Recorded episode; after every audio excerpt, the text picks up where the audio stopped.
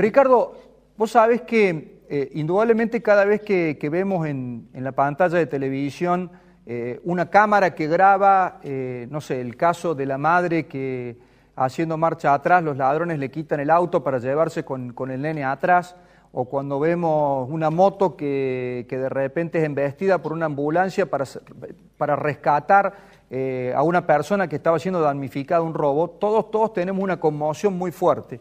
Eh, y la televisión juega un rol eh, preponderante en la difusión de eso. Eh, la ola de inseguridad creo que es una realidad muy triste que va en crecimiento. La, difusión mediática de los casos, ¿en qué manera reproduce esos hechos o en qué manera colabora o no para, la ola de inseguridad?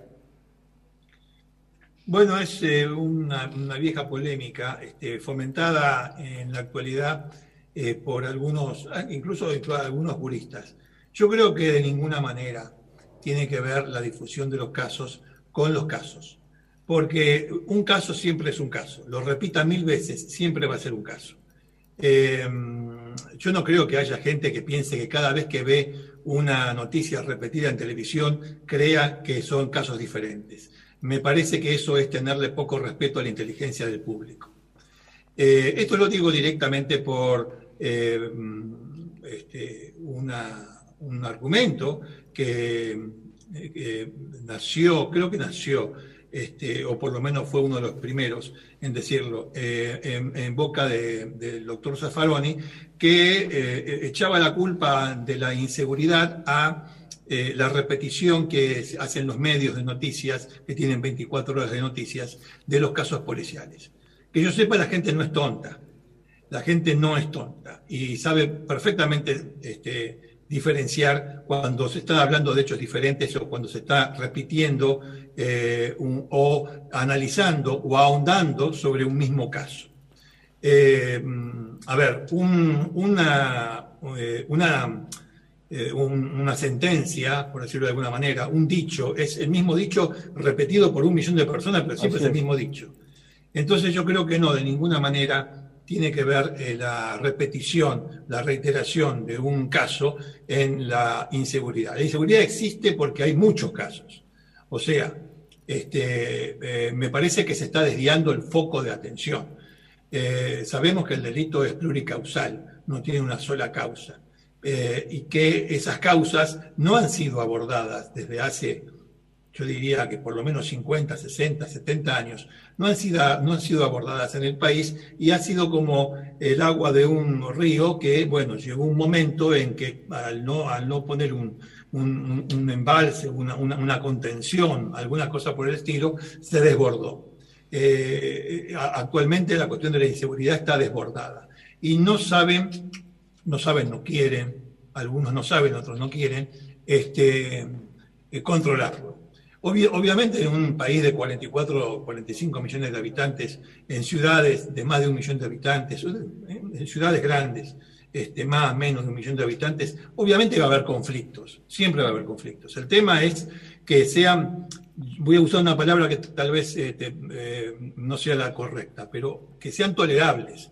Y no esto que vemos en la actualidad, donde uno no sabe si sale de su casa, llega a la esquina y le están poniendo un cuchillo en la garganta. En definitiva, eh, yo no creo que los medios contribuyan.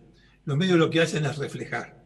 Eh, a ver, yo puedo estar parado delante de 100 espejos que van a dar 100 eh, este, imágenes de mí, pero yo voy a ser siempre el mismo. En una palabra, es una estupidez desde todo punto de vista que se achaque a la repetición de los casos como una causa de inseguridad. Las causas de la inseguridad y de los delitos, y estamos hablando de inseguridad de, delito urbano, porque hay inseguridades sanitarias, hay inseguridades ecológicas, hay inseguridades educativas, hay muchas inseguridades.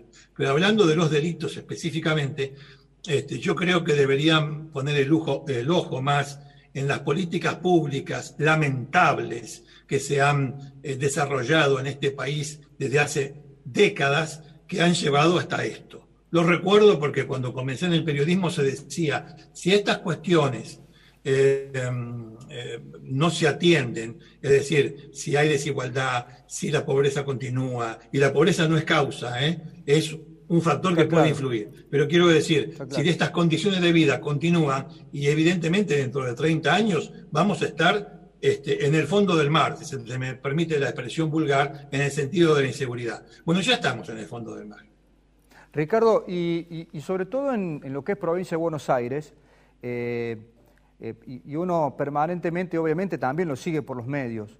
Eh, ¿qué, idea tenés o, cómo analizás el accionar de, Sergio Berni, eh, que, de repente ideológicamente pareciera que, es, que viene de un, gobierno progresista, pero que su accionar refleja más lo que muchas veces se dice como de derecha?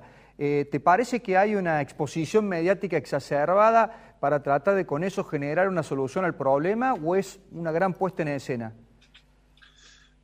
Mira, a mí me, parece, Bernie ya es, eh, yo lo, bueno, todos lo conocimos eh, eh, como viceministro de Justicia de la Nación en el anterior gobierno kirchnerista.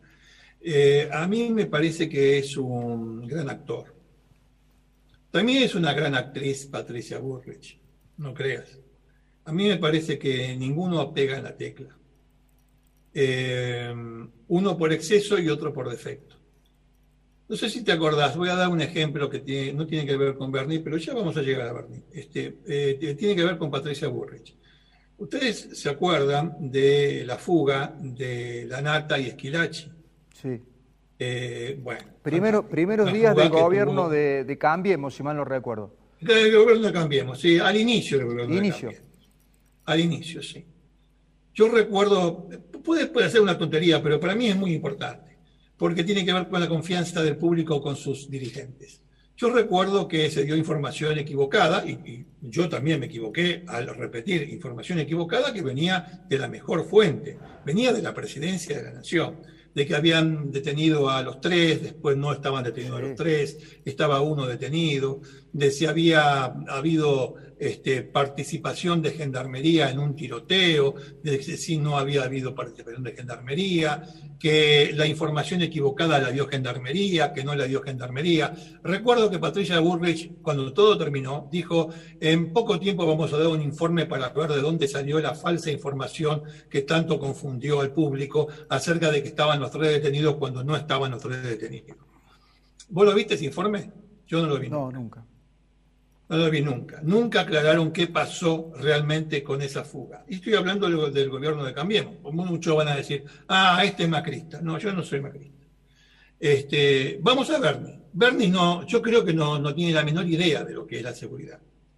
Eh, es, un, es un señor este, extrovertido, este, que sabe manejar muy bien a los medios, sabe manejar muy bien a la policía, sabe qué comunicar y qué no comunicar, eh, excesivo, por supuesto, pero eh, que este, si por él fuera el Código Penal sería, se le, agregaría, este, al Código Penal creo que no le falta nada en cuanto a penas. La única pena que le falta es la pena de muerte. Pero bueno, ese es un tema muy complejo. Este, pero yo creo que es un hombre que tiene ideas que se, a ver, son, son eh, correlativas a, su primera profesión. El tipo es militar.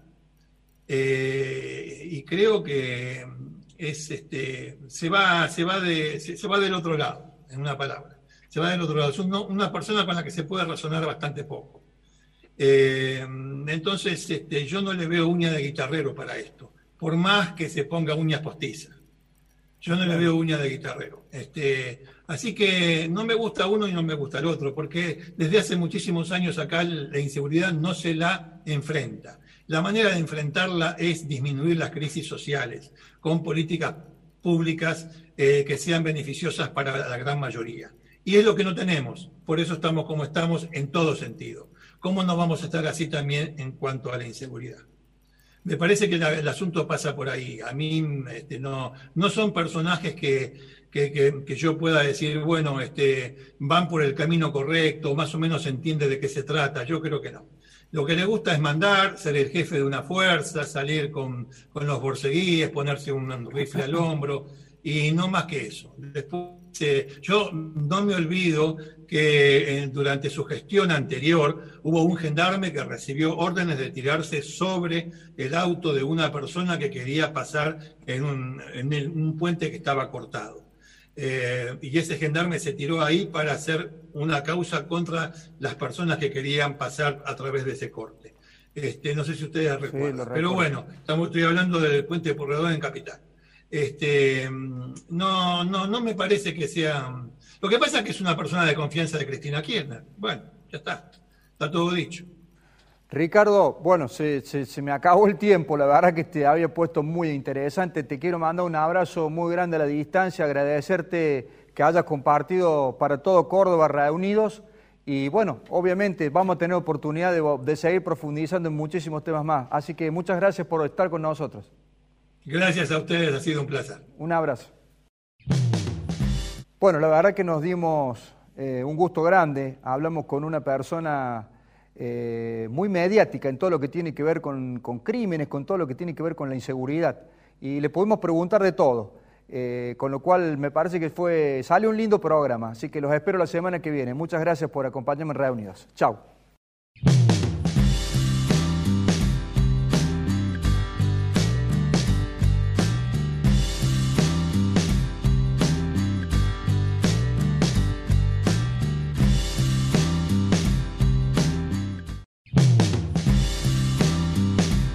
Ricardo, te preguntaba, porque ya entrando en esto de, cómo, lo has, cómo has podido trabajar lo que es una situación delictiva en forma mucho más didáctica para que incluso eh, ser, sirva para, para, que muchísimos entiendan no solamente la secuencia de los hechos, sino también los delitos o cómo se conforman esos, cómo se tipifican esos delitos. Eh, de los casos más resonantes que, que, te ha tocado de alguna manera escribir porque has escrito muchos libros o desarrollar en tus, en tus programas? ¿Qué, se te ocurre? Yo, por ejemplo, eh, ahora está el, caso del Banco Río, digo, porque está en, película, eh, pero ¿cuáles otros me podés comentar?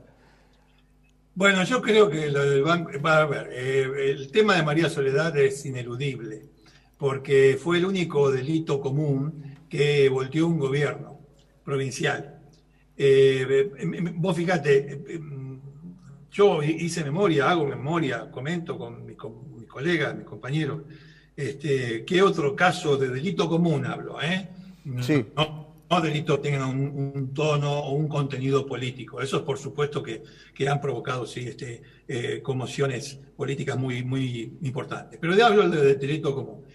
El de María Soledad me parece que es ineludible ineludible porque, bueno, justamente provocó la caída del gobierno de Ramón Sadi, del sadismo, a pesar de que después de 30 años volvieron al, la, dinastía volvió al poder. Pero bueno, más allá de eso.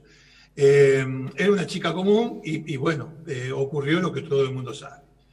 Pero eh, hablando de, de, casos resonantes, el Banco Río sí, yo no, no, le voy a quitar importancia ni nada por el estilo, en cuanto importancia en el sentido de que eh, a ver, para la crónica policial es un relato atractivo.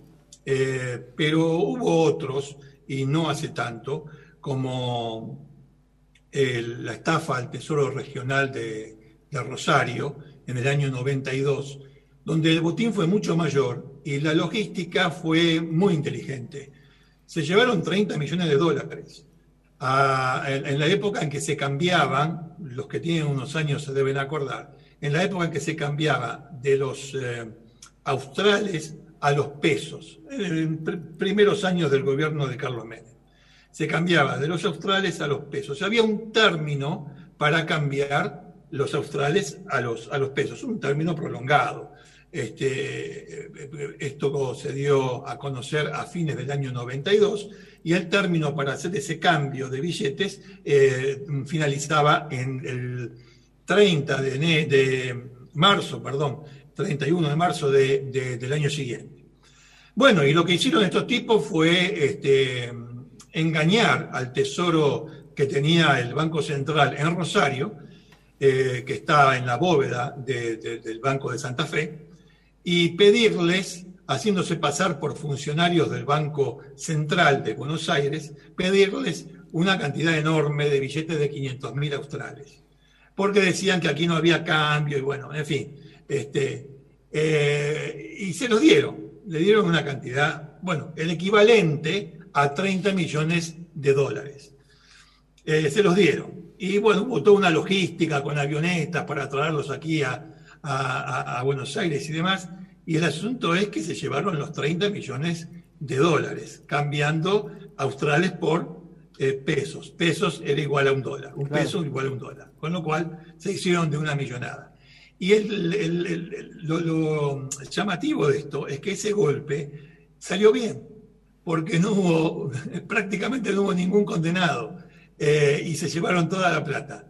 Este, a mí me pareció que por logística y por el, pensar el, hecho y no haber absolutamente nada de violencia, ni siquiera un simulacro de toma de rehenes como el que hubo en el Banco Río de Acasuso, este, ni siquiera eso, simplemente con el ingenio este, lograron semejante botín. No lo estoy diciendo a favor de ellos, estoy diciendo que, que no lo pudieron que no lo pudieron este, agarrar, pero, pero ¿qué ocurrió, ocurrió. Y, bueno, me llamó mucho la atención. Y vos, otros, otros tantos, qué sé yo, ahí hay un montón de casos. Este, Ricardo, pero digo, ese, ese caso que vos relatas sería la antítesis de la casa de papel para, para irnos a una, a una ah, actualidad, digamos, ¿no? Claro, claro, claro. Es, al revés de eso, sí, sí, sí. Este, vos fíjate que lo hicieron estafadores porque después se discutió si era una estafa, si era un robo, bueno, no, viene al caso ahora, pero este, eh, eh, los tipos que lo hicieron eran conocidos estafadores, pero de poca monta. tenían antecedentes por estafa, pero no gran cosa.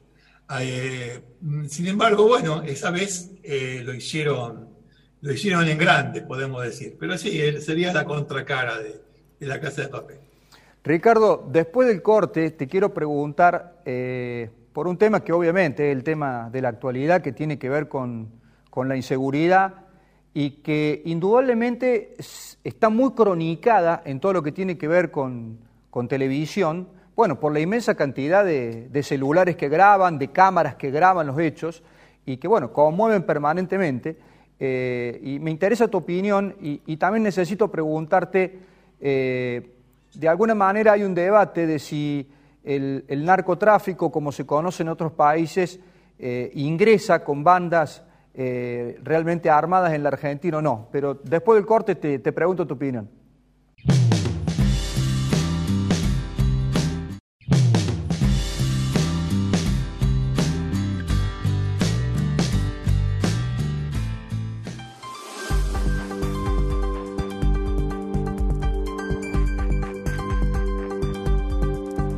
Hola, gracias por acompañarme en Radio Unidos una semana más. Vamos a charlar del tema que está primero en todas las encuestas, que es el tema de la inseguridad. Otros temas también, pero me parece que va a ser muy interesante charlarlo con Ricardo Canaletti, que lo vemos en muchísimos programas de televisión y que es un referente en todo lo que tiene que ver con temas policiales. Ricardo, eh, el gusto de, escucharte, de verte a la distancia por estos, estos formatos nuevos de, de virtualidad que tenemos en la pandemia. ¿Cómo estás vos? Bien, bien, muchas gracias, muchas gracias. Bien, bien. Eh, sufriendo esta pandemia. Che, vos sabés que eh, leía, obviamente, en la previa, de que estás, estás, empezaste a hacer por streaming también un relato de lo que tantas veces te hemos visto hacer en, Teleno, en Cámara del Crimen, digo, en TN, y, donde estás hablando un poco de todo lo más resonante que, que durante todos estos años ha ido viendo, ¿no? Sí, sí, sí, bueno, porque eh, yo hacía unas presentaciones en teatro eh, contando justamente las historias más, eh, las historias clásicas que se suelen, este, que se suelen contar en cámara de crimen. Entonces, como eso ya no se puede hacer, se nos ocurrió con un productor hacerlo a través de streaming. Y es eso, es el, relato de lo que, de historias eh, algunas conocidas, otras no tanto, bueno, que, eh, que venía haciendo de antes. Una manera de, de, este, eludir esta, estas prohibiciones. Ricardo, y a ver, hecha esta introducción, todos te conocemos, obviamente muchas veces seguimos muy de cerca, necesito preguntarte por muchos temas, pero Me voy a tus, tus comienzos fueron en Clarín, en la sección de policiales, ¿no? Y después, después entraste a la televisión, eh, ¿2006 es la fecha? Eh, en la televisión en el 2006, sí. En 2006 hice unas colaboraciones allí en la tele. Este, me pongo y saco los anteojos porque me parece que da eh, reflejo. Este, pero sí, efectivamente, en el 2006 empecé en la tele hacia fines del 2006 a hacer unas columnas. El 2007 ya era este, columnista fijo de Telenoche, mientras estaba en el diario. Y en el 2008 me cambié definitivamente a la televisión. Y, tu, profesión, tu profesión de abogado obviamente te sirvió para incursionar en todo lo que eran los temas policiales. ¿De dónde viene? Porque a, todos nos atrae el tema policial, digamos, ¿no? Sobre todo los casos más, más mediáticos. ¿Cómo, ¿Cómo fue esa conexión entre los dos temas? Bueno, no, lo que me sirvió fue para eh, poder explicar cuestiones que son técnicas.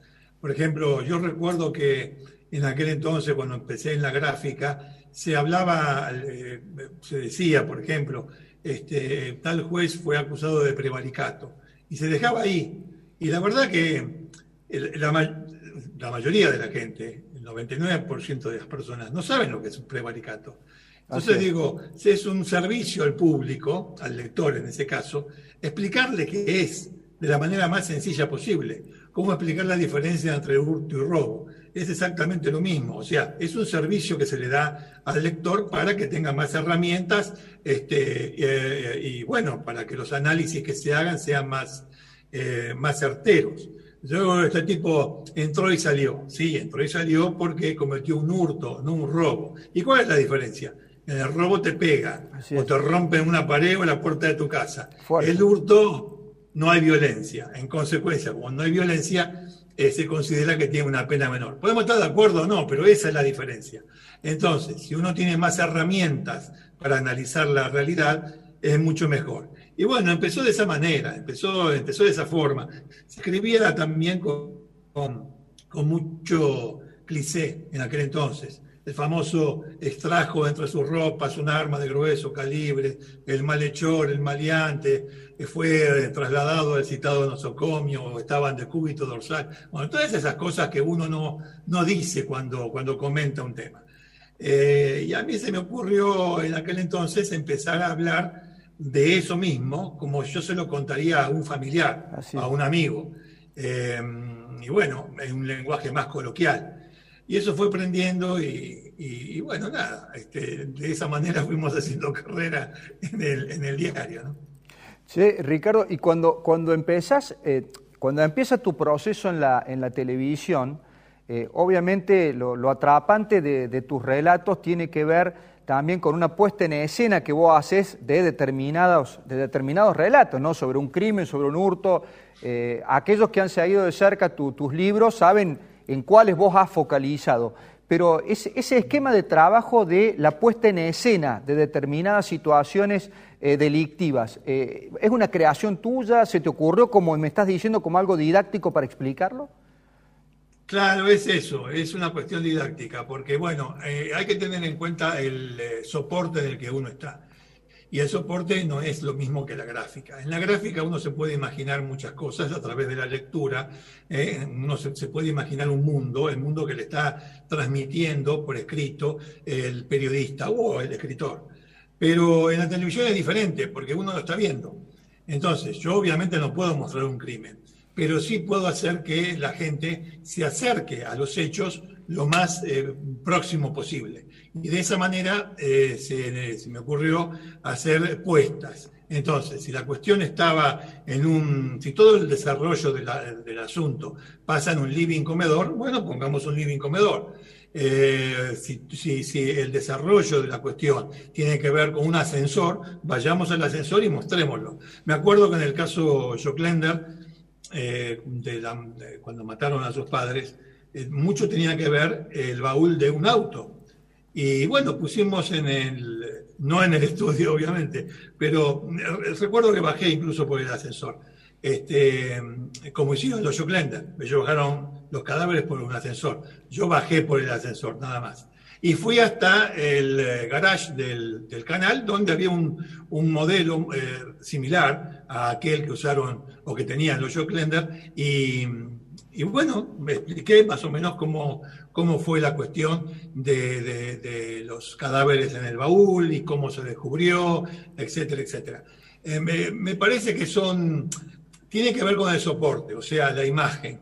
Y la imagen este, eh, eh, me, parecía a mí que era más atractiva si se le agregaban estas puestas en escena y un poquito de, este, de énfasis en lo que se estaba contando. Es, fue por eso. Y bueno, tuve la suerte de que, de que pegó, ¿no? Sí, sin dudas. Eh, Ricardo, después del corte necesito que me, que me comentes, eh, yo reciente mencionaba varios libros que has escrito, eh, pero necesito que me digas en tu opinión cuáles, cuáles te parecen que han sido los casos más resonantes. Hace pocos días se han cumplido los, los 30 años del caso de María Soledad. Bueno, ya has escrito sobre muchos temas, pero después del corte me gustaría que vos me comentes o me digas qué casos te llegaron más de cerca y, y cómo los sentiste. Cómo no, con mucho gusto.